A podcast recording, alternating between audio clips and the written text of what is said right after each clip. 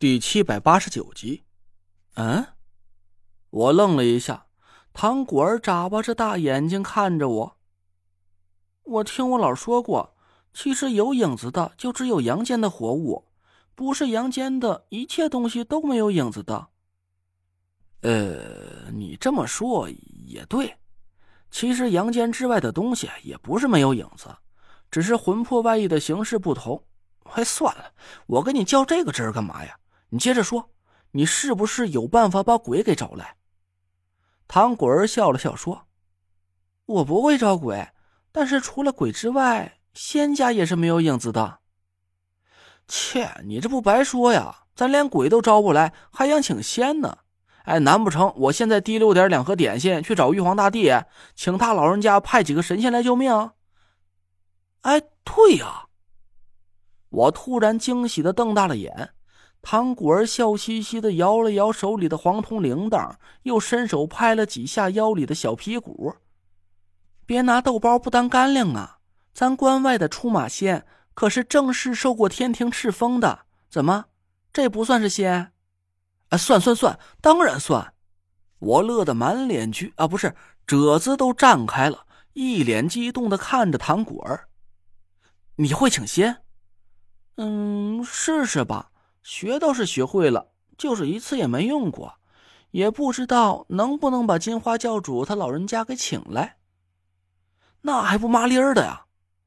我一个劲儿的催促唐果儿赶紧施法。唐果儿迟疑了一下：“姐夫，对面的那个影子不会把仙家抢先给请了去吧？”这个不会。我笑了笑说：“其他的法术我不敢说。”但请仙是咱阳间之人和仙家之间独有的沟通方式。面对那几位连话都不会说，你猜金花教主他老人家会不会觉得他们要比咱还有诚意？哎，这话在理儿，那咱就试试呗。我是亲眼见过关外出马弟子请仙的法术，还差点就让熊云请来的金花教主给揍死。我知道施法的过程很漫长，赶紧让大家把唐果儿保护在中间。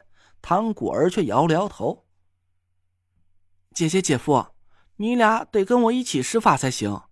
金花教主他老人家下凡的时候，身边要带两个葵花香童和香女，可没有单独一个人过来的道理。”呃，我突然想了起来，确实是。上次熊家用出马急救阵把我打得屁滚尿流的时候，唐果儿和熊天俩人一直都跪在熊云身边，不停的磕头。原来那俩人是随从啊！我讪讪的挠了挠头，我还以为那是给金花教主的祭品呢。那行，你嘴皮子可得麻利点一旦对面朝我们进行攻击，我怕那爷一个人顶不住啊。嗯，我尽量吧。词儿倒是记熟了。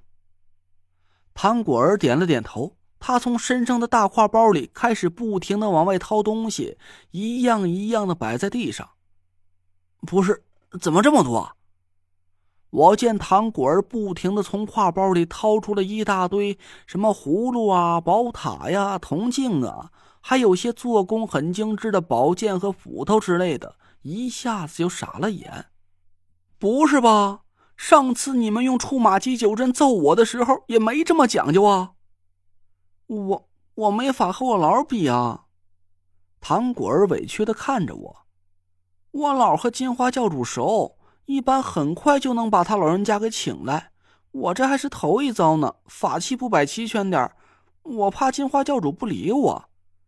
呃，好吧，你继续。唐果儿整整齐齐的在冰面上摆了九样法器，我一边警惕的紧盯着对面站着的五道影子，一边用余光瞟着唐果儿，心里惊叹不已。除了前边说的那几样东西，还有一块木头、一捆绳子、一把折扇，最奇怪的还有一颗方方正正的大印，模样啊，就和蒋亮的镇店之宝差不多。我终于知道女人的包包里啊到底能装下多少东西了。虽然这些法器的体积都不大，这看起来像是专门去定做的小号工艺品，但数量这么多，拢成一堆也足有五六斤重。唐果儿叫我和田慧文一左一右站在他身边，对着那些法器恭恭敬敬的磕了几个头。对面那五道影子竟然好奇心大起，他们也手舞足蹈的拿出一堆一模一样的东西来放在地上，还学着我们的样子磕了几个头。嘿，孙子，这礼数挺全乎呀！你郭大爷可没压岁钱给你。郭永哲嘴贱的毛病又犯了，我赶紧瞪了他一眼：“别激怒他们，尽量拖延时间，不然等你嘴瘾过足了，咱几个小命可就搭进去了。”得。郭永哲在自己嘴巴上扇了一下，我看那五道影子似乎是玩的挺开心的，并没打算过来找郭永哲算账，这才放下了心。唐果儿从挎包里又掏出几面颜色各异的旗子，放在一边。拿出了一根短短的木棍和两根红蓝布条，伸手噗噗的拍了两下腰间的皮鼓，嘴里不停的低声哼唱了起来。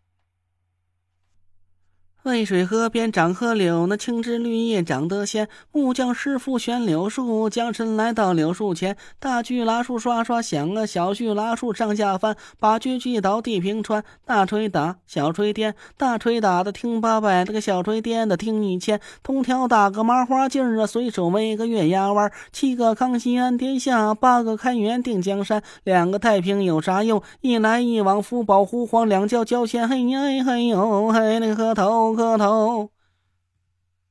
我和田慧文赶紧一言磕头。唐果儿一边唱着，一边把红蓝布条缠在了木棍上。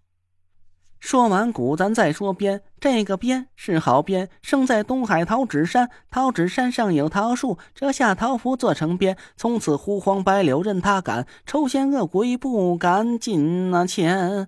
上边就用红鼓鼓，下边就用蓝布缠，五彩飘带到了下边。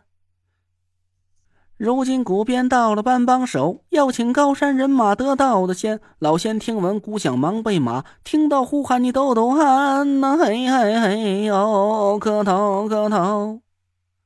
我又砰砰磕了几个响头，心里暗暗叫苦。唐果儿的这套词儿啊，比熊云又详细了不少。